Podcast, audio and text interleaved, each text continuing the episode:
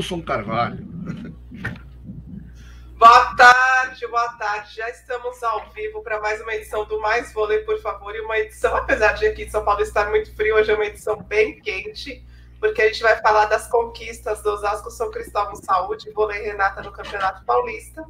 E Dentil Praia Clube pela Supercopa. Boa tarde, Rafael Zitz, tudo bem com você? Boa tarde, Vanessa. Boa tarde, Cacá Bizoc. Vamos falar sobre vitoriosos, né? Donos dos troféus que já, já estavam disponíveis, né? O Dentil Praia Clube contra o Minas em duas frentes. Parecia o mesmo jogo, mas duas frentes. E o Osasco São Cristóvão Saúde e o Vôlei Renata no Paulista. Boa tarde, Cacá Bizoc. Acabei esquecendo de falar de Campeonato Mineiro, né? Que foi no sábado. Esqueci também do meu microfone, mas agora tá tudo certo. Tudo bem com você, Cacá Bizoc? Boa tarde, Vanessa, Rafa, o pessoal todo que nos assiste, direto do inverno de São Paulo. Tá fácil não, viu? E mandar um abraço aqui para o Wilson Carvalho, né, que está assistindo a gente aí, falou que está internado e que a gente tem sido sempre uma boa companhia. Valeu, Wilson e todo mundo. Obrigada, Wilson. Obrigada. Tomara que você que esteja tudo bem aí com você e que rapidamente você volte para sua casa para nos acompanhar do conforto do celular. Cacá hoje temos bastante informação, temos bastante coisa a debater, inclusive o programa é, a gente passou exclusivamente para quarta-feira, justamente para conseguir falar desses assuntos mais quentes, né, e não deixar para a próxima segunda. Vamos só fazer primeiro um apanhado geral, assim, o que, que você achou dessas finais de Campeonato Mineiro, Campeonato Paulista e Supercopa? Vanessa, deixa eu só fazer uma observação. Você está matando uma vontade minha. Eu sempre tive vontade de trabalhar no rádio. E você com esse microfone aí, eu estou me sentindo no, no estúdio. Muito bacana. Vamos mandar, vamos mandar um para você, Cacau. Hoje todo mundo usa esses microfones, virou, virou commodity esse microfone. É. Então, eu estava pensando né, nessas finais todas. Eu fiz, inclusive, análise para o pessoal da Volley Play, vai ficar muito bacana aí. O, depois vocês podem assistir. Análise detalhada, né? Estatística, 7 por 7 E olha só que engraçado, Vanessa e Rafa tudo 3 a 0. Se, se alguém queria emoção em final, não teve, né? Porque foi tudo rápido, tudo passeio, tudo pneu. Então, emoção mesmo, nada. Mas teve campeão merecido, né? Em todos os lugares. Perfeito, Cacá Bizoc. Vamos começar então pelo Campeonato Paulista, edição masculina, como que foi esse essa conquista do vôlei Renata? Foi o vôlei Renata no caso foi um 4 a 0, né? Porque teve Golden 7. O, vôlei, o Vedacity Vôlei Guarulhos tinha vencido lá na Ponte Grande. E aí no jogo de volta, o vôlei Renata não deu chance, foi um cenário parecido com o que aconteceu na semifinal entre vôlei Renata e SESI. Kaká Bizoc, esse vôlei Renata jogou pressionado o segundo jogo, e mostrou poder de reação, mostrou que quem manda no estado atualmente é ele. É, a exemplo do que aconteceu na semifinal contra o SESI, eu acho que o vôlei Renata mostrou muita maturidade, né, Vanessa? É um time que está se preparando para a temporada mais longa, sabe que tem condições esse ano de brigar pelo título brasileiro, e eu acho que isso leva uma equipe a fazer um planejamento diferente. Então, nós sentimos falta de um vôlei Renata mais forte naquele primeiro jogo contra o SESI, é, contra, no primeiro jogo da final contra Guarulhos, e parece que esse time forte veio no segundo jogo da semifinal e também no segundo jogo da, da final, principalmente nessa conquista. Eu acho que os 4 a 0 o, o vôlei Renata mostrou uma superioridade impressionante. Tudo bem que Guarulhos errou demais, né? para a gente ter uma ideia, as 15 primeiras ações do jogo foram decididas em 13 pontos pelo Guarulhos, ou em acertos ou em erros. Então, teve a colaboração de um time é, de Guarulhos que lutava pelo título inédito, muito nervoso, querendo decidir a qualquer custo, e o vôlei Renata se aproveitou. E eu acho que uma grande vantagem também do vôlei Renata nesse segundo jogo da final foi o Evandro estar tá bem desde o começo. Né? É, outra sacada certíssima do Pacheco foi o Tempone é, começando a partida. Né? Foi fundamental. O que o Tempone jogou é, nos últimos anos, poucas vezes eu vi ele jogando um jogo inteiro tão bem. Né? Então, eu acho que o vôlei Renato acertou na mão, tanto na preparação para a partida decisiva, quanto acertou na mão também de ter os seus atletas é, melhor, em melhores condições, fazendo o, o papel aí de titulares e protagonistas. Ô, Vanessa, sobre essa final masculina, né? É, de todos esses jogos que você citou, talvez o único que tenha sido emocionante foi o primeiro jogo da final do masculino, né? Que foi na Ponte Grande, como você falou. Agora, o segundo não teve jogo porque o vôlei Renata foi bem, fez a, a, foi eficaz nas suas ações, mas como o Kaká adiantou bem, né, ele passou o panorama do primeiro set, né, dos 15 primeiros pontos ali do jogo.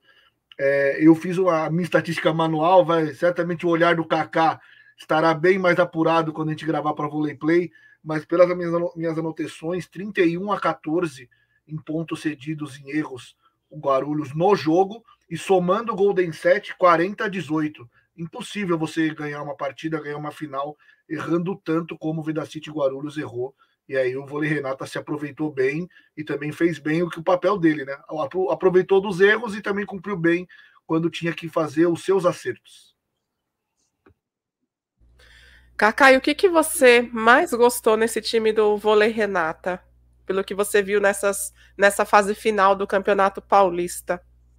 Então, a, a, primeira coisa assim que me chamou a atenção, vamos, vamos focar no lado coletivo, né? Foi um time empenhado em ser campeão, sabendo o que precisava fazer, é, se valendo da, da experiência dos, dos, principais jogadores e ganhando o título em cima do time de Guarulhos que tinha vencido a primeira partida, que estava jogando bem, que fez uma ótima campeão, é, campanha. Né? Então, eu vi primeiro esse aspecto coletivo e depois atuações é, destacadas individuais é, que me chamaram muito a atenção. Primeiro, o, o Lucão e o Evandro assumindo a responsabilidade de serem os principais é, nomes, né, principalmente na, na parte ofensiva do time de Campinas. Não faltou nem ao Lucão, que foi bem marcado nesse segundo jogo, né? Ele teve alguma dificuldade em alguns momentos para rodar, tanto que quando ele conseguiu rodar, ele conseguiu rodar por cima do bloqueio, né? se valendo da capacidade física, da, é, da, da, capacidade técnica dele, mas ele, ele sempre teve uma marcação forte nesse jogo da é, nesse, nessa segunda partida.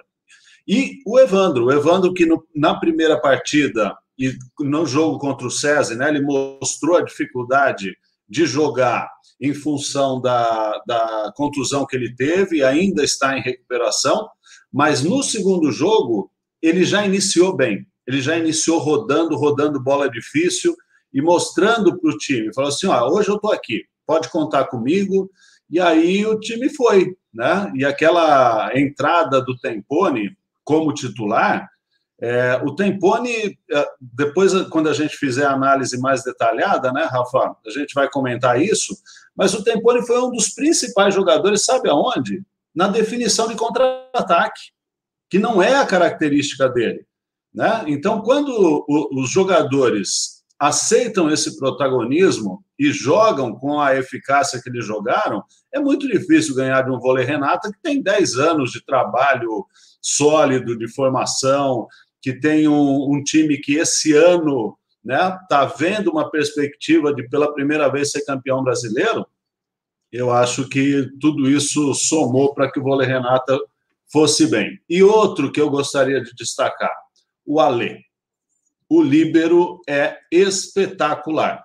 É espetacular. Esse é um nome que a gente vai precisar guardar, porque ele vai fazer parte de convocações, ele vai dar show, porque eu, eu poucas vezes vi alguém assim com, com tão pouco tempo de titular numa equipe, é, ser tão, tão espetacular. Né? Ele me chamou muito atenção, muito atenção. Inteligência, colocação, coragem e, e, e, eficácia, né? Porque líbero sem eficácia também não adianta, vira showman, vira Rebeca. Não é, não é ginástica olímpica, né? Então, ele tem tudo isso. Olha só a mensagem do Matt aqui. A Lê pode, pode merece ter chance de brigar pela seleção. A Lê, que até a temporada passada vestia a camisa do Veda City Vôlei Guarulhos, e nessa, né, estava do lado do vôlei Renata. Os, os nossos os Golden Setters, aqui a nossa audiência também curtiu bastante o desempenho do Ale. Ale e Tempone jogaram demais, segundo o William Lopes Garcia. O William também falou que o Lucão estava imparável. Danilo Gomes, Taubaté fez falta no Paulista, mas Guarulho apresentou um ótimo nível. E a Vitória falou aquilo que você comentou aqui no início do programa, Kaká. Tive grandes expectativas para as finais e todas foram de 3 a 0. Para a gente fechar então aqui esse assunto do masculino, eu gostaria de fazer uma pergunta aqui do Marco Nasser, que é um Golden Setter, assíduo e também membro aqui do nosso canal. Kaká, quais as chances do vôlei Renata contra o Sada? Eu vou acrescentar também o time do Fiat Gerdau Minas, né, que partem aí os três como os grandes favoritos nessa Superliga masculina. Para mim, equilíbrio absoluto esse ano. Não dá para a gente, pela primeira vez, falar que alguém pode estar na frente de alguém aí. E só fazer uma observação aqui, o João Tavares me cobra, né? Precisa falar do Adriano também. O Adriano foi bem, mas ele foi administrado pelo Gonzalez, e a gente não pode esquecer disso. Os outros jogaram mais do que o Adriano, porque o Gonçalves não quis colocar as fichas todas no Adriano, a responsabilidade toda na, nas costas dele. Então, o segundo jogo da final, o Adriano foi bem, mas foi bem porque o Gonçalves soube poupá-lo. Né? Então, isso é, é, importante a gente falar. Eu, eu gosto muito do Adriano, mas eu falei no último programa: precisa crescer muito na recepção e na defesa. Esse é o, o, o que isso é o que falta para ele poder continuar evoluindo aí, brigando pelo futuro dele. O Kaká, tanto que em alguns momentos o, o Marcos Pacheco colocou o Canuto para fazer o fundo no lugar do Adriano, né? É, justamente corroborando com o que você estava falando, e você citou o Gonzalez, né? Que para mim já tinha sido, é, na verdade, é, tinha ido bem no primeiro jogo, né? Foi bem no segundo. No segundo, ele não foi o melhor do vôlei Renata. Para mim, no primeiro, ele foi o melhor, distribuindo bem, com uma distribuição homogênea, assim, todos os jogadores ali superando os dois dígitos, alcançando os dois dígitos de pontuação. E para não passar ileso, assim, falar rapidamente também do Vedacity Vôlei Guarulhos, o Franco, né, é, com pontuação boa, né, mas ele não teve tanta ajuda, né? O João Frank não foi tão bem. Em determinado momento, o Guilherme Novaes colocou o David e o David, que inclusive pontuou bem ali com 10, 10 acertos pelas minhas anotações. Então mostrou que, de certa forma, o, vôlei, o Vida City Vôlei Guarulhos tem uma boa opção de banco, né? Com a entrada do David no lugar do João Frank. Mas o, o João Frank precisa ser mais consistente, mais regular, para que o time chegue mais adiante também, agora pensando em Superliga. É, muito bem reparado, Rafa. E sabe o que eu estranhei? Porque o time de Guarulhos não reagia, né? não mostrava força para poder vencer o vôlei Renata. E em momento nenhum o Guilherme apostou na dupla David e Frank. Né? O pato foi mantido, foi mantido. Foi... Cara, não está dando certo. Você está vendo o barco ir para a cachoeira? Cara, bota dois ponteiros que não são passadores, deixa o Renato, o vôlei Renato achar o melhor saque, tentar dirigir em um, em outro, o saque vem mais fraco, teu time ganha ritmo, né? Eu acho que só faltou isso para o Guilherme tentar, porque ele tentou mudar de toda forma, né? Fez o papel dele, mas eu teria arriscado um pouco mais. Vamos embora. Vamos, vamos botar dois ponteiros aí atacantes e vamos ver o que dá. E em momento nenhum isso aconteceu, né? Kaká, falando sobre o Franco, o oposto do Vedacity Vôlei Guarulhos, aqui durante os nossos debates com os Golden Setters, muitos pedem que ele tenha uma chance na seleção brasileira. Você acha que hoje ele está num bom momento para estar na seleção, para ser lembrado pelo Renan Dalzotto? Até agradeço essa sua pergunta, Vanessa, porque eu ia querer tocar nesse assunto. O Franco foi meu atleta em Campinas. O Franco sempre teve um potencial sensacional, mas o Franco não tinha é, iniciativa. O Franco não tinha aquela imposição de falar assim: eu sou o oposto, eu salto por cima de todo mundo, eu bato por cima de todo mundo, boto uma bola atrás da outra que eu vou virar, é 24, sou eu que vou decidir. Então faltava isso para o Franco. E eu, felizmente, eu fiquei muito feliz mesmo de ver essas finais e ver que o Franco está com uma postura diferente. Como eu não vi quando eu fui técnico do Franco, como eu não vi quando ele estava no SESI, quando ele estava em Blumenau, né? Agora, em Guarulhos, finalmente o Franco mostrou essa personalidade. Então, agora sim, eu acho que o Franco, se ele mostrar essa continuidade, né, essa consistência em, em assumir a responsabilidade como oposto e com o potencial que ele tem, aí ele pode pensar numa chance na seleção brasileira. Mas antes disso, ele não merecia, porque faltava isso que ele mostrou nesses jogos. Perfeito, Cacá. Obrigada, Cacá. E para a gente fechar, então, esse assunto aqui da, da, da, do Campeonato Paulista Masculino, eu gostaria de trazer aqui a mensagem do Gustavo Viana. Cacá, será que essa definição em uma única partida é a melhor opção, mesmo com o Golden 7? O Guarulhos conseguiu fazer um bom primeiro jogo, mas ficou claro que não iria fazer nada no segundo. Olha, Gustavo, concordo com você. Se o feminino conseguiu fazer um campeonato que poderiam ter três jogos nas semifinais e nas finais, com o terceiro decidindo a vaga, e acabaria depois do masculino, por que, que o masculino não conseguiu também? Né? Planejamento. Planejamento que envolve, como eu venho insistindo aqui, a união, a união de confederação, federações, clubes e atletas para pensar o melhor para todo mundo. Agora, o que acontece, a gente sabe bem que durante a pandemia no Brasil a gente viveu isso também, é cada um querendo decidir por si. É a Federação Paulista pensando nela, é a Confederação pensando nela, não se consulta, não se conversa, então a gente acaba tendo esses regulamentos aí que não precisariam ter. Né? Então, concordo com você, dá para ser outra forma sim e seria melhor.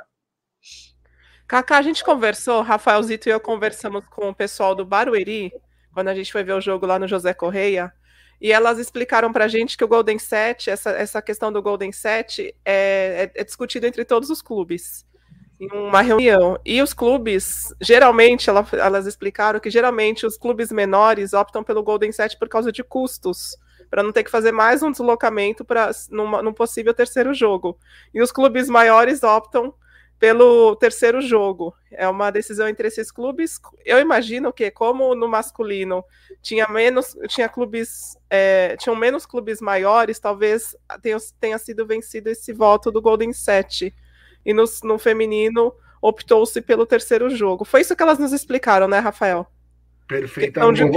Mas aí eu acho que entra no que o Kaká falou é, em alguns pontos por questões técnicas, mas nessa especificamente mais por questões de bolso, mas também entra naquilo que o Kaká falou de a decisão do clube pensando em si e não no, no, no, campeonato. Ah, como eu não tenho tanta verba assim, eu vou pensar em Golden Set. Ou como aí pensando mais na área técnica, né? Como meu time não é tão poderoso como os que têm maior investimento, vou pensar num Golden Set que num dia que eu tô bem aqui eu posso ganhar. Então nunca é pensado no campeonato, né? No todo, o que é mais atrativo para o campeonato, mas nas particularidades de cada, de cada agremiação. Ah, mas eu acho que é natural, não é, Cacá? Os clubes pensarem neles, no, no bolso deles, em questão de deslocamento, é mais um ônibus para alugar, é mais um hotel para fazer o check-in, é alimentação, tem um custo maior, né? Então vamos, então vamos lá, Vanessa. Vou, vou derrubar essa tua tese, não a tua, né, dos clubes pequenos. Se você chegou numa semifinal, você não é mais pequeno, pô. Né? Você está numa semifinal, você tem que, de certa forma, bancar um time que chega numa semifinal ou numa final. Quando a gente joga Olimpíada, é, desculpe, Mundial, você joga semifinal num dia, final no outro. Você joga Sul-Americana, é semifinal num dia, final no outro. Né? É, tem torneios que você joga cinco dias seguidos. Então, marca-se o segundo jogo para o mesmo lugar do terceiro, quem tem o mando de, de a, a, o mando da, da, terceira partida joga a segunda, terceira em casa. Sabe quanto custa você manter um time de, de 16 atletas de um dia para o outro numa cidade? Você vai gastar dois mil reais. Dois mil reais é dinheiro. É dinheiro para nós, né? Que precisamos pagar nossas contas. Mas para um clube não é. Um clube que chega na final, que chega na semifinal. Então, por que, que não pensa nisso? Por que, que não faz primeiro jogo na casa de quem foi é, pior na classificação, segundo e terceiro, um em seguida do outro, um dia depois do outro, na casa do que foi melhor? Pronto, está resolvido. Paga dois mil reais lá. Você não consegue, com o supermercado da cidade, dois mil reais para bancar teu time no, no, hotel? Você não consegue da federação dois mil reais para bancar um sistema desse? Que vai ter transmissão da televisão no dia seguinte também, botando a marca no. Aí teria que mudar outra questão, seria outra discussão, porque o time de melhor campanha costuma abrir né, a série melhor de três. Mas vamos pular agora para o feminino, vamos falar de Supercopa, a gente está falando aqui na ordem dos acontecimentos. Supercopa, tivemos aí com a Cabizoc um repeteco do que vimos na decisão do Campeonato Mineiro Feminino no sábado, a Supercopa foi na segunda, entre Dentil Praia Clube e também Minas.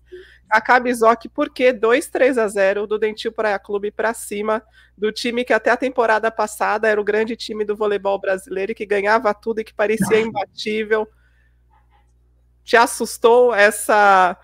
Te assustou a, a, o rendimento. A ampla superioridade do Praia, seria o isso? O rendimento do Praia e o rendimento do Minas.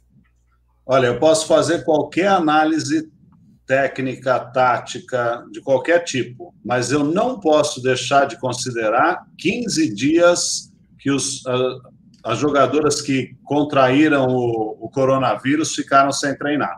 E isso, numa preparação para uma final única, ela é decisiva, né? É decisiva. Então, a gente tem que considerar, é, porque senão a gente. É, é, nós, nós vamos até fazer análise do jogo, dos dois jogos, mas eu acho que isso tem que pesar, porque algumas jogadoras estavam muito abaixo em condições de, de, de físicas, psicológicas, de poder render o que poderiam e você não treinar com o grupo completo às vésperas de uma final, você não consegue fazer o que precisa, que é acertar a tática. Né? Então, eu, eu, eu coloco uma baita ponderação em qualquer análise que a gente venha fazer. Agora, o time do Minas não conseguiu, com certeza, jogar o que jogou temporada passada, né, Vanessa? Foi muito abaixo. As centrais, que foram sempre o suporte do sistema ofensivo do Minas não conseguiram jogar. A Nerimar Ozói não foi bem, né? É, a Prida parece que sentiu também esse. É, será que vou precisar segurar todo mundo aqui? E foi caindo, foi caindo, não conseguiu também se reerguer. E eu achei a, a, a Kissi, a oposta canhota, né, que veio de Barueri, a melhor do Minas. Para mim foi a, a, grata surpresa, jogou tranquila, teve momentos ali de dificuldade, mas conseguiu fazer o dela. E, e, e foi a única coisa boa que eu vi no Minas, sinceramente, porque a recepção foi sofrível, né? A Leia também não esteve bem, não não transmitiu para a equipe uma, uma motivação maior que talvez fosse necessário nesse momento, né?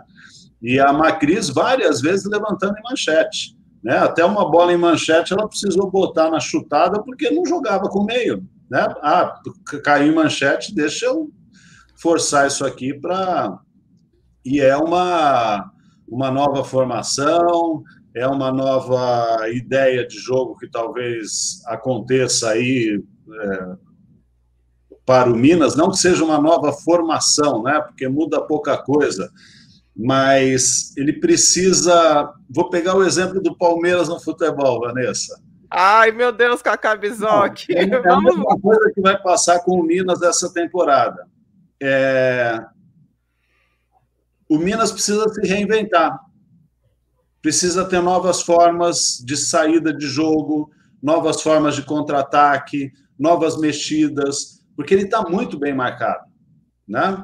E quando começa a ser bem marcado e você não, não consegue enxergar isso e mudar o jogo, fica muito fácil para o adversário. Né? Então, eu acho que esse é o grande desafio do Minas para essa temporada, além de substituir a Megan Easy, né? que era uma atacante bem acima da, de muitas que a gente tem. Ô, Vanessa, sobre o que o Kaká falou, né, da, da Pridaroit, né? Ele tinha, ela tinha a Megan, que não era no passe, não era tão boa assim também, mas passava uma segurança ofensiva e também já estava mais entrosada. Aí vem a, a Ozoi, que nesses dois primeiros jogos sofreu muito com, com o passe, né? E aí, naturalmente, a Pridaroit foi sentindo o jogo, né? Aí, olhando para o outro lado, Kaká, é, do, no Dentil Praia Clube a gente tinha a Fernanda Garay e a, Anne, e a Ana Baus, né? É, que as duas tinham que dividir as atenções em passe e recepção. Você sentiu a Ana mais solta, tendo uma Cassiele do lado, que agora a Cassiele segura mais no passe, porque, pelo menos na Supercopa, ela foi um dos principais destaques do Praia, né, a Ana? Com, pelo menos nas minhas anotações, foi a maior pontuadora, com 14 acertos. Então, Rafa, é, eu vi a Cassiele muito bem né? E isso acho que deu uma segurança boa para a equipe, saber que ela podia passar, que ela podia atacar e podia é, contribuir. Eu não vi a Anne muito diferente. Eu só vi que o Minas não conseguiu explorar tanto a Anne. Né? Eu vi no jogo no, no, na Supercopa um pouquinho mais de determinação em sacar em cima da Anne e fazer com que ela sentisse um pouco mais o jogo. Porque a Anne, em termos ofensivos, ela né, é uma jogadora que assusta, porque ela vai muito alto, ela bate para tudo que é lado, ela pega forte, mas é, eu acho que o, o problema dela, e que acontece em alguns jogos quando ela defende a seleção holandesa, é quando o time adversário consegue ir minando a confiança dela. Né? E minando como? No saque, porque a recepção dela é, é, é, é um problema. Né? Agora você precisa saber sacar, não é só sacar em cima e achar que ela não vai passar. Bola no colo, vai passar. Então teve muita gente falando, mesmo na transmissão, né? É, na televisão, assim, ah, a Anne melhorou muito no passe. Cara, passar a bola no colo não é melhorar no passe. Eu quero ver melhorar no passe a hora que o pessoal sabe sacar e, e, e vai à exaustão do passador, né? Coisa que os Estados Unidos, por exemplo, fizeram na Fegaray na final olímpica. Se fosse outra jogadora que não a Fegaray, já estava no banco, no décimo ponto. Porque aquilo foi um bombardeio, três sets seguidos, bombardeio, bombardeio, bombardeio. Né? Então, é, eu quero ver a Anne nessa situação, para eu ter certeza. Em termos ofensivos, eu queria a Anne no meu time, mas na recepção, eu acho que ela ainda dá prejuízo. Precisa mostrar em outros jogos é, se realmente ela está em condições de contribuir dessa forma. Cacá, voltando a falar desse também Minas, a gente teve, na verdade, uma única troca, a gente não, não, Minas teve uma, uma única troca nessa temporada, que foi a saída da Rod e a entrada da Ozói. E esses dois, esses, essas duas primeiras competições deixou o torcedor minastenista um pouco preocupado em relação a essa troca, já que a gente viu que a Ozói espirrou muita recepção e desde a contratação dela você já vinha alertando: olha, a Ozói é, é mais atacante do que passadora. Neste sentido, eu quero fazer uma pergunta aqui do Paulo Silveira. O Minas já precisa ir atrás de uma ponteira ou você deixa a temporada rolar mais um pouco? Ó, primeir, primeiramente, eu lembro que quando eu falei da contratação da Ozói, eu tive algumas críticas aqui, né, do pessoal que assiste a gente, que, pô, mas como é que ele fala isso? Ela está no Japão há tanto tempo, é MVP, é a maior pontuadora. Eu acompanhei a Ozói por uma boa parte da carreira, né? E ela deixou de ser convocada pela seleção turca, mesmo tendo todos esses títulos aí fora né, da Europa, mas ela é, não é uma grande jogadora. Né? É opinião minha, é opinião minha. Pode ser que resolva para o Minas? Pode ser que sim. Talvez eu seja um pouco exigente, talvez sim. Né? Eu não acho que exista uma pressa, ela precisa se adaptar. Ela também teve. Desculpe. Ela também teve a Covid, né? isso impacta diretamente o rendimento. Então, precisa dar um tempo, precisa é, ver se ela não se encaixa. Né? Eu torço para eu ser desmentido pelo voleibol dela. Mas é, não acredito que seja a hora de procurar a ponteira, não. Existem vários fatores aí que levaram ela a ter uma atuação como a que teve nas duas finais. Ô, Vanessa, é, é o Kaká já tinha falado da questão é, da Covid, né? Que o Minas sofreu com isso para esse campeonato mineiro tem um outro aspecto também que os Golden Setters é, lembraram aqui num dos programas que fizemos pós-jogo à noite, é, que o Praia tem mais jogadoras com ritmo, né? Porque as duas dominicanas vieram de competições como Olimpíada em Norseca, a Gineira e a Brian Martinez. Carol também jogou Olimpíada pelo, pelo Brasil. A Anibal jogou o Europeu pela Holanda. Então, do lado do Minas, você tinha só a Macris e a, e a Carol Gataz nessa situação, né? E tem também a Cassiele que jogou sul-americano, né? Então o time do Praia, ele tá com mais jogo do que o do Minas. Então é outro aspecto que pode ter pesado nesse, nesses dois jogos. E foi o que você, Kaká, está mutado. E foi o que você comentou em um dos nossos debates, né, Kaká? O Rafael Zito perguntou por que, que os times já estão jogando tão bem. Está me surpreendendo o nível de jogos. E ele falou, aí você respondeu, ah, muitos jogadores, por causa do, das competições um pouco apertadas, o calendário apertado, os jogadores não tiveram tanto tempo de descanso e já estão em ritmo de jogo, já estão indo para os clubes da seleção, partindo para os clubes. É, exatamente. Engraçado, né? A gente está falando do Minas do Minas e foi o Praia que foi campeão da, das, dos dois torneios, né?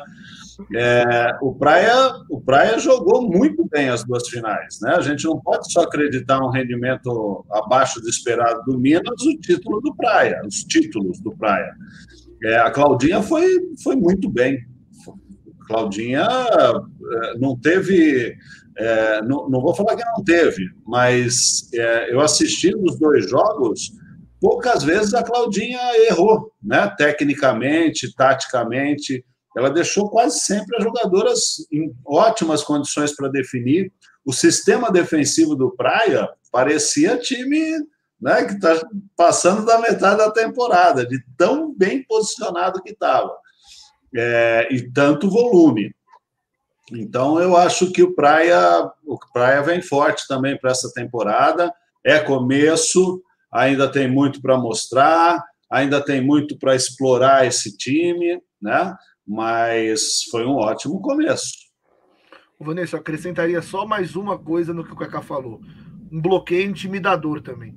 Então, Sim. impressionante. O Minas ia ter ação ofensiva, a bola nunca caía direto. O bloqueio tocava, a defesa tocava, mesmo quando o Minas pontuava, acontecia essas situações do bloqueio tocar e a defesa, pelo menos a primeira defesa acontecer, né? mesmo que não desse sequência no sistema defensivo. Mas o Praia é, meio que acuou o Minas na questão do bloqueio. Primeiro set é, já começou ali com dois bloqueios seguidos, é, 3 a 0 contra, depois você vir de um jogo que você também apanhou de 3 a 0 no Mineiro.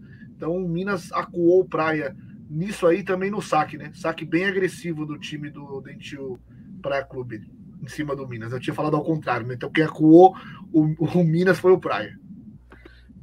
Deixa eu ler a mensagem aqui do Emerson Santana, que é membro também no nosso canal. Emerson e membros do nosso canal e assinantes da voleiplay.com.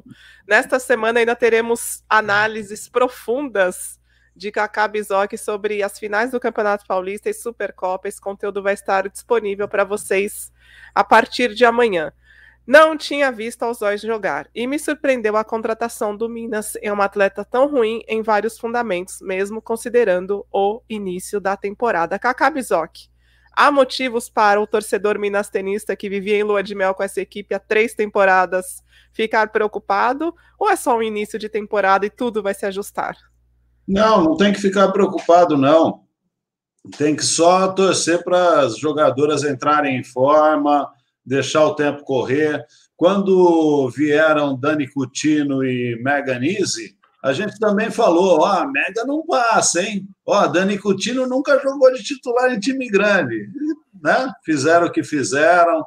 Então, o time do Minas tem essa, é, desde o Lavarini, né, para a gente não ir lá longe na tradição, mas pegar o, o método de trabalho do Lavarini, que o, o, Nicola deu continuidade, é um time que vai, vai chegar bem, vai chegar na reta final bem. Pode ser que ganhe, pode ser que não ganhe, tem outros times que vão ter condições de ser campeões também, mas eu tenho certeza que o Minas vai chegar forte. Tenho certeza que Thaisa e Carol Gataz não vão se contentar com o rendimento que elas tiveram nessas duas partidas. Né? Concordo com o Kaká, Vanessa. É só aquilo que a gente tem falado, né? É, que eu fiz essa comparação também um Golden Set. É, o Minas ele vai se acertar. Talvez ele não comece a Superliga é, voando como alguns esperavam, né? dando sequência ao que aconteceu na temporada passada. Então, no momento, você comparar com uma Fórmula 1, na primeira fila está o Praia Clube em primeiro e o Osasco em segundo. Então, mas o campeonato é longo, né? Até acabar a corrida, até acabar a competição, dá para o Minas se inserir aí sim e desbancar um dos dois. Mas, Rafaelzito, a gente já discutiu também sobre isso no Golden Set, mas eu quero olhar agora apurado do Kaká Bizoc. Nessas últimas temporadas, o Minas tinha uma jogadora de fundo de quadra, Cassiele. E né, neste elenco atual não tem. Se Pri Daroit não estiver bem e Ozói não estiver bem no fundo de quadra, não tem uma Cassiele para de resguardo ali para dar volume para a equipe. E a Transincera pergunta: Cassiele vai ser para o Zé nesse ciclo o que Amanda foi no ciclo passado com a Cabizoc? Transincera, sinceramente, eu acho que o que passa na cabeça do Zé Roberto ninguém sabe.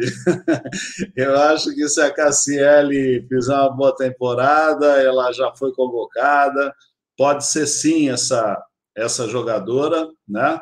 Mas eu, do mesmo jeito que a Amanda cresceu é, durante a, a, trajetória dela, né? É, no ataque, eu acho que a Cassiele também está em formação, apesar de não ser tão jovem, mas ela está em formação para se tornar uma jogadora mais completa.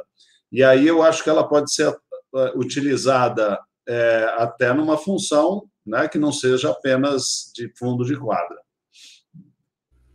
E você vinha falando, Cacá Bizoc, antes de a temporada começar, que você não acreditava que a Baus e a Tainara jogassem juntas. E nessas duas partidas decisivas do Dentil Praia Clube, já vimos Baus com Cassiele. Essa é uma boa formação para o time do Paulo Coco? Parece que sim, né? Eu já falei, vamos ver como que ela joga contra equipes que é, tem tempo para se preparar mais taticamente. Eu vou, vou voltar no primeiro comentário que eu fiz. O Minas não teve tempo para se preparar para uma final, por causa dos casos de Covid. Né? Pegar um Osasco, pegar um Barueri, que tem uma estratégia tática sempre muito bem definida, pegar um César Bauru, que o Rubinho prima por analisar os adversários. Vai ser diferente. Né? Ah, mas o Praia vai perder? Não quer dizer que vai perder, mas vai ser diferente. Então, vamos, vamos esperar. A temporada ainda tem muito chão pela frente. Emily Cassielli foi uma boa contratação. Obrigada, Minas.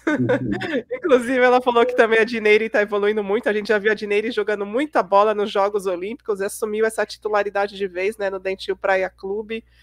Mais alguma coisa a se falar dessa final da Supercopa, dos times mineiros? Eu gostaria de perguntar, Kaká, desculpa, Rafael. Assim como eu te perguntei o que, que te impressionou, o que, que você mais gostou no vôlei Renata, Gostaria que você falasse sobre o campeão, então, da Supercopa, o Dentil Praia Clube, o que você mais curtiu no Praia Clube nesse início de temporada.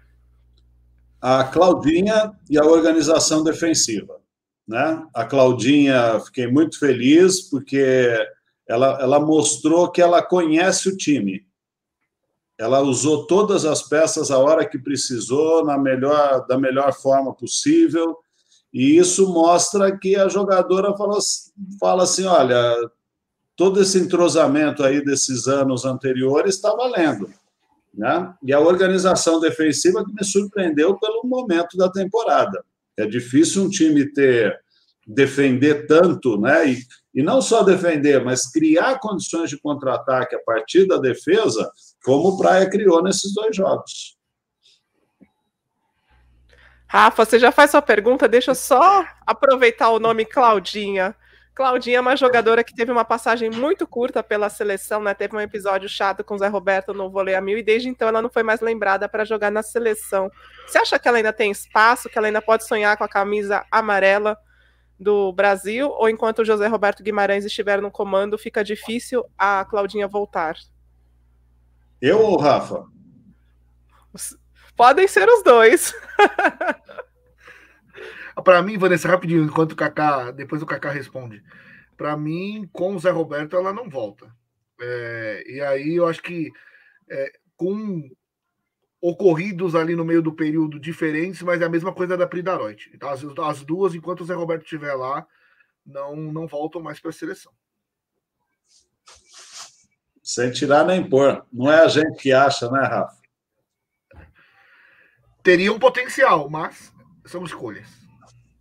Sim, então vamos fechar esse assunto. Dentil para clube também, Minas, Rafaelzito? É, na verdade, eu não ia fazer uma pergunta. Aquele comentário de um, de um fã aqui do nosso canal sobre a Cassiele é uma contratação e dois tiros certeiros, né? Reforçou o Praia e enfraqueceu o Minas. Então, é impressionante como uma contratação faz acaba tendo um peso tão grande como essa.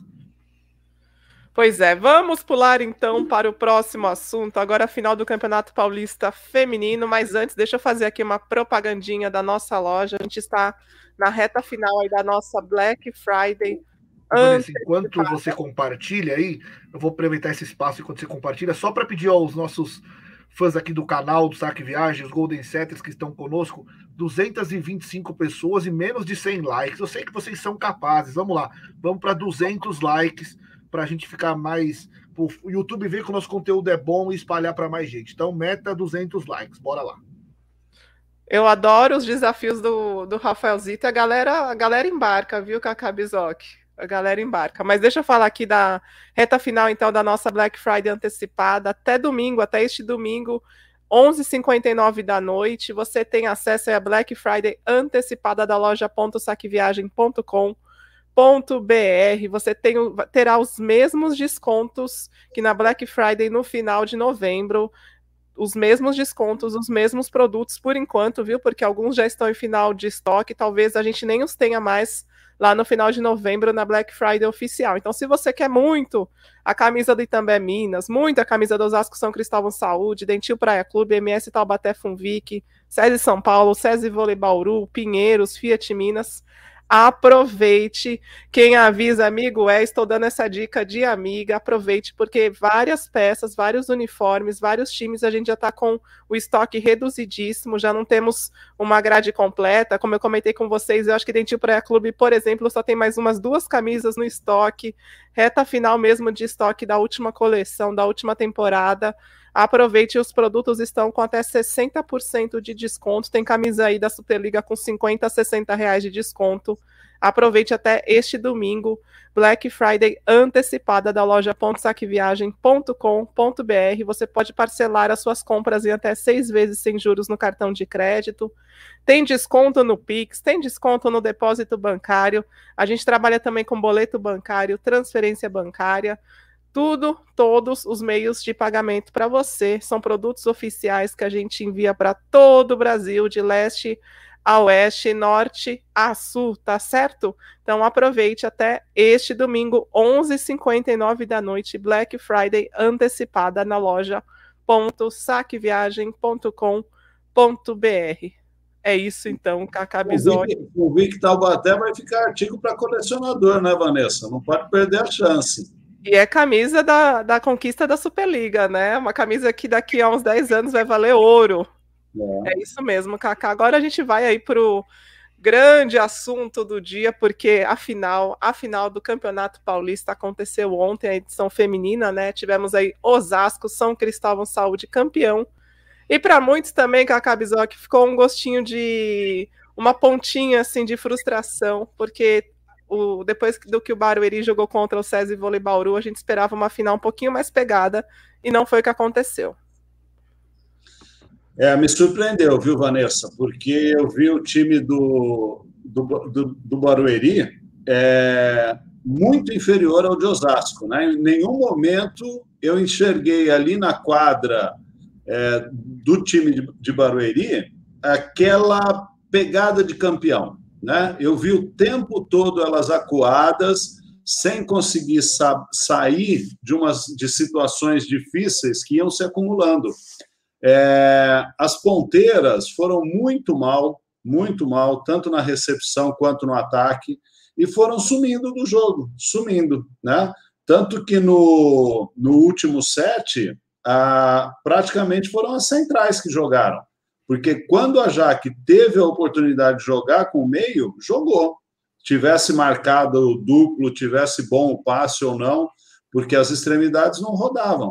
E o, o que é, mais eu estranhei no time de Barueri é que esse time ele tem constância de jogo, ele tem regularidade. Né? Ele vai jogando sempre naquela batida, sempre defendendo, sempre contra-atacando, fica um pouquinho longe do placar, mas nunca deixa é, o adversário escapar muito. E nesse segundo jogo da final, simplesmente eu não vi, em momento nenhum, o time de Barueri ter essa regularidade. Né? A Gleice, a Karina ficaram muito abaixo, muito abaixo. A Lohane teve bons e maus momentos, mas não dá para ela segurar na idade que tem o time o tempo todo, né? E, e aí eu estranhei, estranhei porque o Osasco fez o papel dele muito bem, se impôs, né? Mas Barueri não apareceu. Cacá, dá para explicar uma atuação assim tão abaixo do time do Barueri, eu não diria que é respeito, porque a gente já viu esse time do Barueri indo para cima do Osasco São Cristóvão Saúde. Não acho que elas tenham ficado intimidadas com o Osasco, nem com a torcida do Osasco, né? No José Liberati já vimos esse time vencer Campeonato Paulista lá dentro. O que, que pesou para essa equipe não ter rendido nada né, nessas finais do Campeonato Paulista? Vou até ler aqui a mensagem da Natália Procópio, que é membro aqui do nosso canal. Fiquei triste com a forma como o Barueri jogou ontem parece que nem entraram em quadra. Eu acho que foi um Osasco mais forte. Um Osasco que teve um respeito muito maior também por parte de Barueri, né? É, diferente do ano passado, e que eu acho que se teve uma lição que serviu do campeonato de 2020 foi para Osasco, né? Osasco entrou em quadra para ser campeão, diferente do ano passado, que entrou para ah, vamos fazer uma final, vamos ver o que vai acontecer, e o Barueri gostando do jogo, e o Osasco assistindo, né? Dessa vez não deixou gostar de jogo, não. Eu acho que a entrada da, da Fabiana e da Adams, como a gente já vinha falado desde a semifinal contra o Pinheiros, ela, as duas impõem muito respeito. A Fabi está muito abaixo ainda do que pode jogar, vai chegar no final da temporada bem melhor. Mas, cara, eu vejo do outro lado lá, Fabi e Adams crescendo no bloqueio, podendo receber bola a qualquer momento. A Fabiola fim de jogo, né? A Fabiola foi muito bem nos dois jogos, é, querendo jogar. A Tiffany, numa fase, né? Eu não sei se a Tandara volta nessa posição, não. Porque a mulher está rodando tudo né? Até bolas que ela tinha mais dificuldade, ela está rodando fácil. E se a Tandara voltar, a adaptação da Tiffany, acho que na ponta, acaba sendo mais fácil pela própria confiança que ela está, né? E aí você tem um time completo. Vai falar que a Michelle não foi uma jogadora completa na final? Impressionante. Foi ótima, foi ótima. Rodou para tudo que foi lado, passou tudo que foi bola. Então o Osasco parece que encontrou aí uma, uma equipe, um, um elenco, uma, uma, sintonia muito boa. E aí o, o jovem time de, de Barueri sentiu. Ô, Vanessa, eu estava, durante a fala do Cacá, eu estava pensando aqui, né? Eu até mandei para o Cacá aí no WhatsApp dele, dar uma olhadinha, a estatística que o Barueri mandou para gente. Então, no ataque, 43 a 31 para o Osasco. E aí você perguntou para ele, né, por que, que o Barueri não, não, não conseguiu fazer frente ao Osasco eu acho que o Barueri ele se alimenta muito e ganha confiança com o sistema defensivo dele. E ele percebeu nesse jogo, principalmente no segundo, que do outro lado tinha um time com um volume tão bom quanto. E aí o Barueri sentiu o baque, não conseguia colocar a bola no chão com facilidade, vinha o contra-ataque e o Osasco colocava a bola no chão. Então, essa questão da falta de confiança, porque o adversário também defendia tanto quanto ele, fez foi minando o Barueri. Aí o Barueri não conseguia atacar, 12 pontos a menos em ações ofensivas, e aí o Osasco dominou a partida, né? Controlou o jogo do início ao fim. Acho que foi um fundo de quadra até melhor, até superior, viu, Rafa?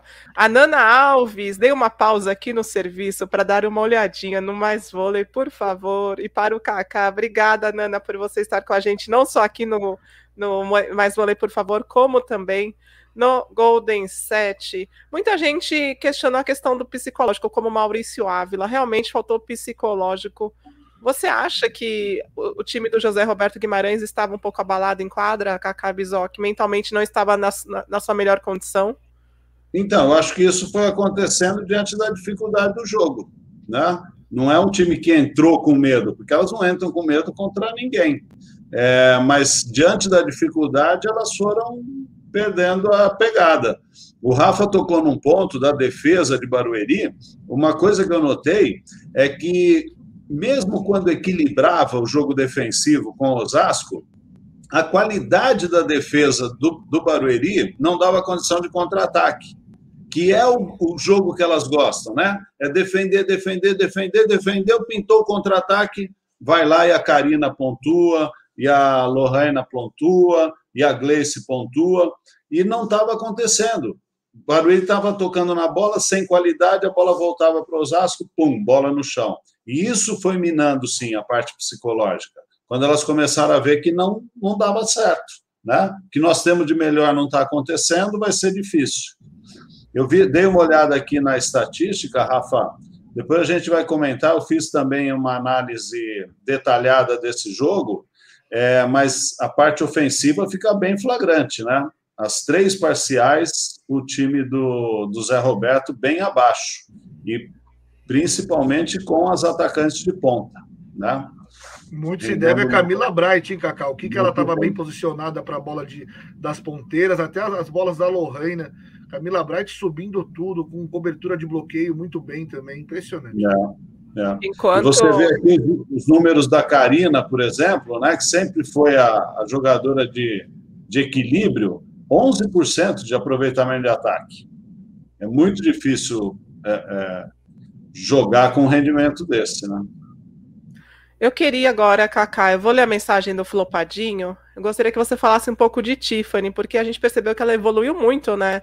Nessa, nesse campeonato paulista, não foi só aquela atacante de força, ela também começou a usar mais a categoria, a munheca. Tiffany evoluiu muito, está explorando bloqueios, pensando nas jogadas e fazendo bonito. Parabéns, também largou bastante, assim, nos momentos mais, mais delicados do jogo, quando ela via a defesa aberta, ela não queria só fazer aquele ponto, aquela cravada, ela jogou de uma forma mais inteligente. Como que você viu a Tiffany nesse Campeonato Paulista e na primeira competição dela com a camisa do Osasco, São Cristóvão Saúde? Ó, Flopadinho, quando, quando você mandou a primeira mensagem, o pessoal tirou onda aqui comigo que eu consegui falar teu apelido sem rir, né? Então, é, eu também tive a mesma observação que você, né? Essa qualidade técnica da Tiffany. E a estatística que o Rafa acabou de me mandar, eu abri de novo aqui exatamente para ver isso. O que me surpreendeu, além da, da qualidade técnica da Tiffany, foi a quantidade de erros, como ela diminuiu o número de erros. Sabe quantos ataques ela errou nesse jogo? Um. Sabe quantos saques de 18 saques? Nenhum. Um erro em 34 ataques. Então, isso mostra, com um rendimento de 44% para uma oposta, que a mulher realmente está evoluindo, está crescendo, né? está ganhando é, condição técnica que ela não tinha. Em Kaká, mais repertório talvez na tomada de decisão, né? não só indo na pancada, reto, né? Variando é. com largada, caixinha, é, empurrando no bloqueio. E aí, nisso que você falou dos poucos erros da Tiffany, aí pegando como no geral, né? O, o Osasco deu, do, deu só 10 erros no jogo, enquanto o Barueri deu 20. Então, essa consistência, né? O volume e o time com, conseguindo ser agressivo, incomodar o adversário sem errar tanto. Então, também mais um mais uma, da, mais uma das fórmulas aí da vitória do Osasco. É. A evolução da Tiffany me lembra um pouco a da Natália da Tandara, que no início da carreira eram aquelas jogadoras de pancada, né, que derrubavam as bolas a 300 por hora, e hoje a gente vê também muita habilidade e muita inteligência no jogo delas. Gostaria, Cacá Bizoc, deixa eu ler aqui o Wesley Ferreira, que também é membro do nosso canal, Tiffany sedenta para ser a MVP da Superliga. Gostaria que, de falar agora também da Lorena, uma central que vem se destacando muito, um dos melhores nomes do Barueri nesse campeonato paulista. Larissa Bergantini, que é membro aqui do nosso canal, destaque para a Lorena, precisa subir para a seleção o quanto antes. O que falar de Lorena Cacá que é a nossa menina dos olhos no meio de rede? Concordo, concordo. Evoluiu tanto que precisa ir para a seleção mesmo. Tem que ter o lugarzinho dela o alcance de bloqueio da Lorena é coisa de coisa internacional. E se é internacional, tem que estar na seleção.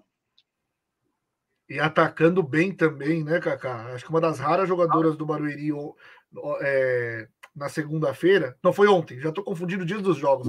Ontem, que colocava a bola no chão de forma limpa, né? O Osasco tocava na bola de todas as outras atacantes, mas a Lorena foi a única que conseguiu ser eficiente. Você comentou até do terceiro set, né? Ela fez seis pontos no terceiro set, a mesma pontuação da Tiffany, comparando com as outras, né? Com as outras jogadoras. Então a Lorena é, foi quem se salvou no Barueri nessa final, assim como a Kissy foi quem se salvou no Minas contra o Praia.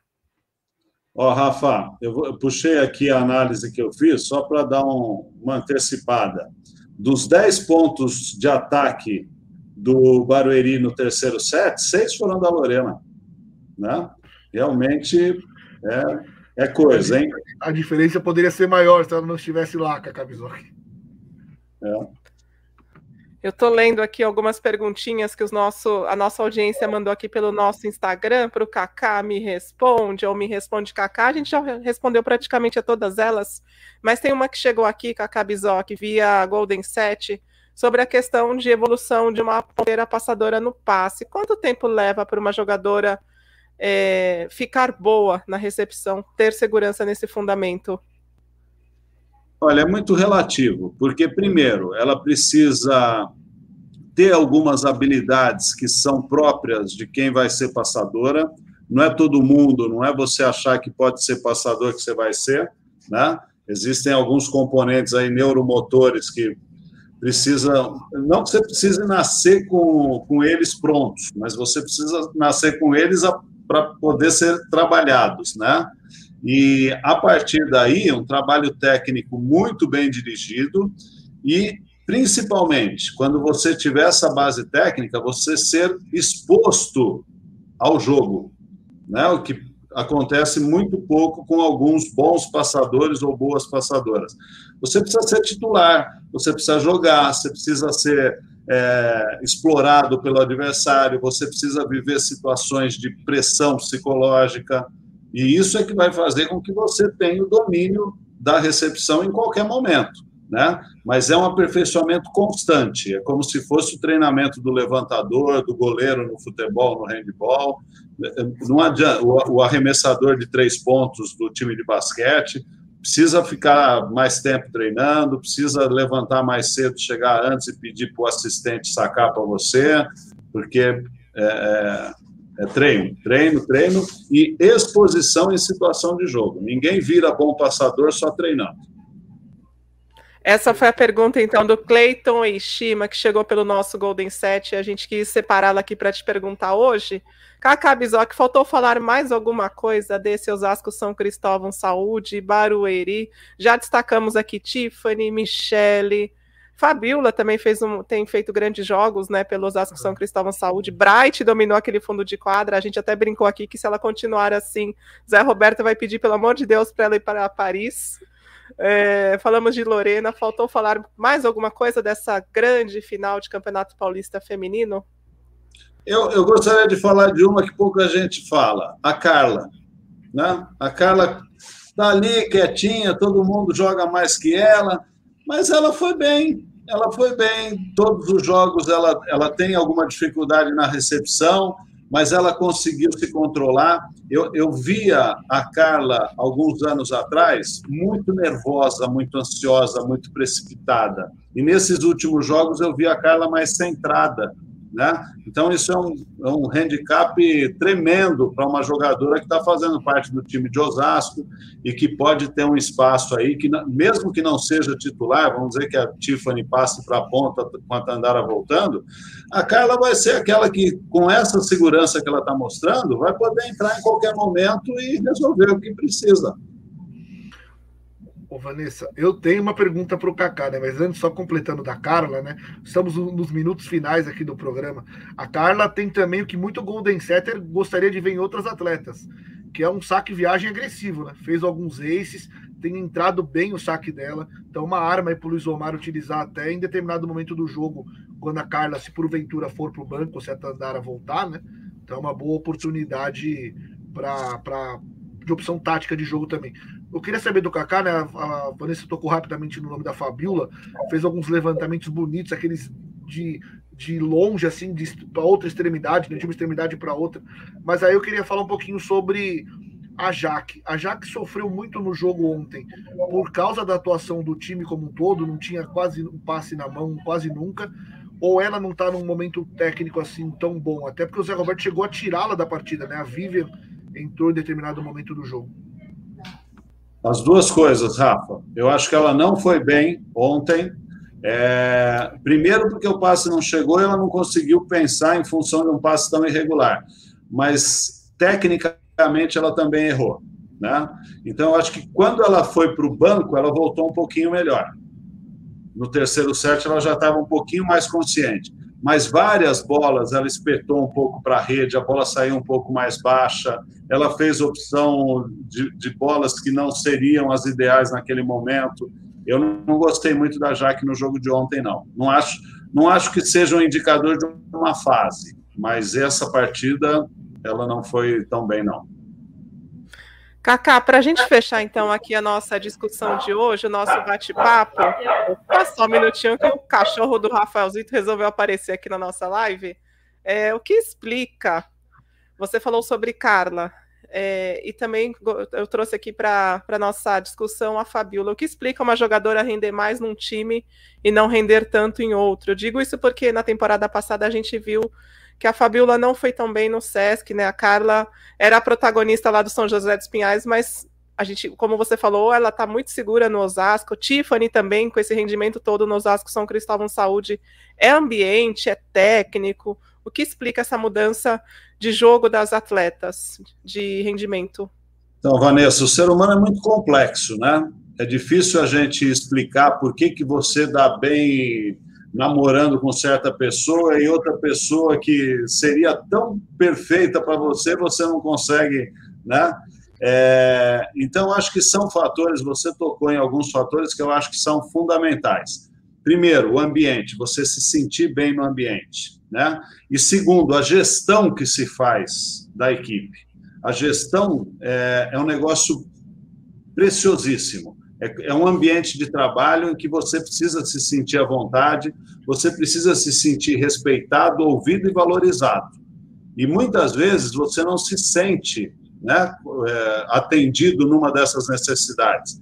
E aí você vai se inibindo, você vai se retraindo, você não rende o que poderia render, você vai se afastando do grupo. O, o sentimento de pertencimento é uma das maiores, um dos maiores segredos de você ir bem no ambiente de trabalho. Então, eu acho que quando você se sente parte do grupo, né, mesmo você sendo uma reserva, mesmo você é, sendo titular, sendo a capitã, você pertencer ao grupo, você fazer parte de algo maior que você, né, eu acho que você cresce. E, e, muitas pessoas se encontram melhor em alguns, algumas equipes, alguns ambientes, quando tem esse sentimento, né? Aí você se valoriza, ao se valorizar, você se empenha mais e você se dedica àquilo que te faz bem, que é o próprio grupo. Opa! Agora, agora é o martelo, mas obrigada. É Manda, a gente persiste. É o gongo. Faltou falar alguma coisa? Vocês gostariam de acrescentar mais alguma coisa? Cacá acrescentou Carla. Mais alguma Opa. coisa a se falar? Eu só quero responder aqui, é Polion Martins? Deixa eu, selecionar aqui. Ah. ah. Opa, calma, a gente está brigando aqui calma, com a cabeça. Calma. Bom, aqui, ó.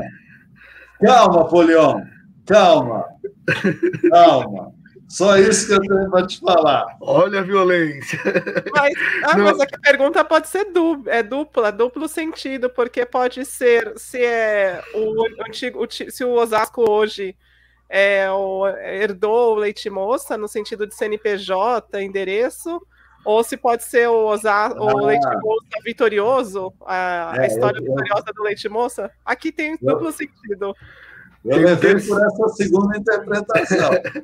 Tem uma terceira, né? Porque em determinado momento Osasco foi patrocinado pela Nestlé, Leite Moça também é Nestlé, então já teve, é, como fala, ação de marketing é. conjunto, então talvez possa ter, ter confundido aí a, a galera. Nestlé até vendia que eles eram bicampeões mundiais, é, né, por causa do título é. do Leite Moça. Então tem três é. interpretações, Polion. É. Tem sim, tem não nessa resposta, né, Cacá? É, se for, se for o novo leite moça, aquele leite moça que tinha Tara Cross, Fernanda Venturini, Ana Moza, eu vou falar de novo. Calma. Ai, meu Deus. Ô, Vanessa, a minha despedida é rápida, né? O Kaká, quando a gente falou do masculino, falou muito do, do Pacheco, com razão. E aí, para me despedir, eu quero acrescentar aqui os meus parabéns também para o Luiz Omar de Moura e para o Paulo Coco. Luiz Omar de Moura, porque consegui fazer um time ser tão bom no sistema defensivo, com tanto volume, parecido até melhor do que um time do Zé Roberto, não é para poucos, né? É para poucos, no caso, é para poucos. Então, parabéns a ele e ao Paulo Coco por conseguir fazer com que o seu time se impusesse de tal de tamanha maneira, né, tal, tal forma diante de um também Minas que mesmo com as dificuldades, né, o Praia foi lá, jogou direitinho e cumpriu o papel dele, saiu com duas taças já na temporada. O Rafa, me permite complementar esse teu raciocínio muito pertinente. É, a gente tem reparado também as equipes, e principalmente do Zé Roberto e do Paulo Coco, né, que trabalham juntos, adotando, não que seja novidade, mas na Olimpíada a gente viu num determinado pedido de tempo, o Zé Roberto falar assim: joga na levantadora a bola que não dá para derrubar, porque pelo menos a gente tira a possibilidade dela levantar, né? E eu vi muito os times fazendo isso, mais do que antigamente. Porque, volto a falar, não, não que seja novidade, que não seja. É, todo mundo pense isso, mas está sendo recorrente. Né? Então, o que a Macris recebeu de bola, que não podia ser derrubada, para defender e botar para alguém, né? porque aí você não tem a China com a Carol Gataz, você não tem a bola de meio com a Thaisa, né? e aí fica mais fácil de você trabalhar o sistema defensivo. Então, estão, estão lembrando desse detalhe aí, estratégico. O Kaká, nos contra-ataques do Minas, a levantadora era a Leia, né? porque a primeira, a primeira bola era sempre da Macris. Exato. É, ali no caso foi questão de recepção, né? Mas obrigada aí pelo, pela companhia. Parabéns de novo aqui para o time do Vôlei Renata, Osasco São Cristóvão Saúde, Dentil Praia Clube, vitoriosos aí nesse início de temporada. Temos ainda Campeonato Carioca rolando, Sul-Americano de Clubes, Supercopa Masculina. O, o, Rafael lembrou aqui do Marcos Pacheco, muito legal ele voltar um time da elite, né? Que briga por títulos e já voltar vitorioso. Queria agradecer Cacá Bizoc pela nossa pela nossa parceria e Rafael Zito também. A gente se vê então na próxima segunda. Obrigada a todos vocês que nos acompanharam, enviaram perguntas, interagiram aqui no chat. O Vanessa, depois você responde para o Polion, que ele queria saber a entidade mesmo. Ah, não, o Osasco são o, o Osasco é outro CNPJ, né? Era a BCN Guarujá, ah, o Cacá Bizoc participou de toda essa história. Um dia Cacá conta que a, a, a, ida do BCN Guarujá, do Guarujá para o BCN, para Osasco, para o José Liberati. Então são entidades diferentes. É, gente, nem sei se esse CNPJ do Leite Moça ainda existe. Eles estavam em Sorocaba. Sorocaba, depois Jundiaí. É. Isso. Obrigada, então, galera. Até a próxima Valeu. segunda. Tchau, tchau. Tchau.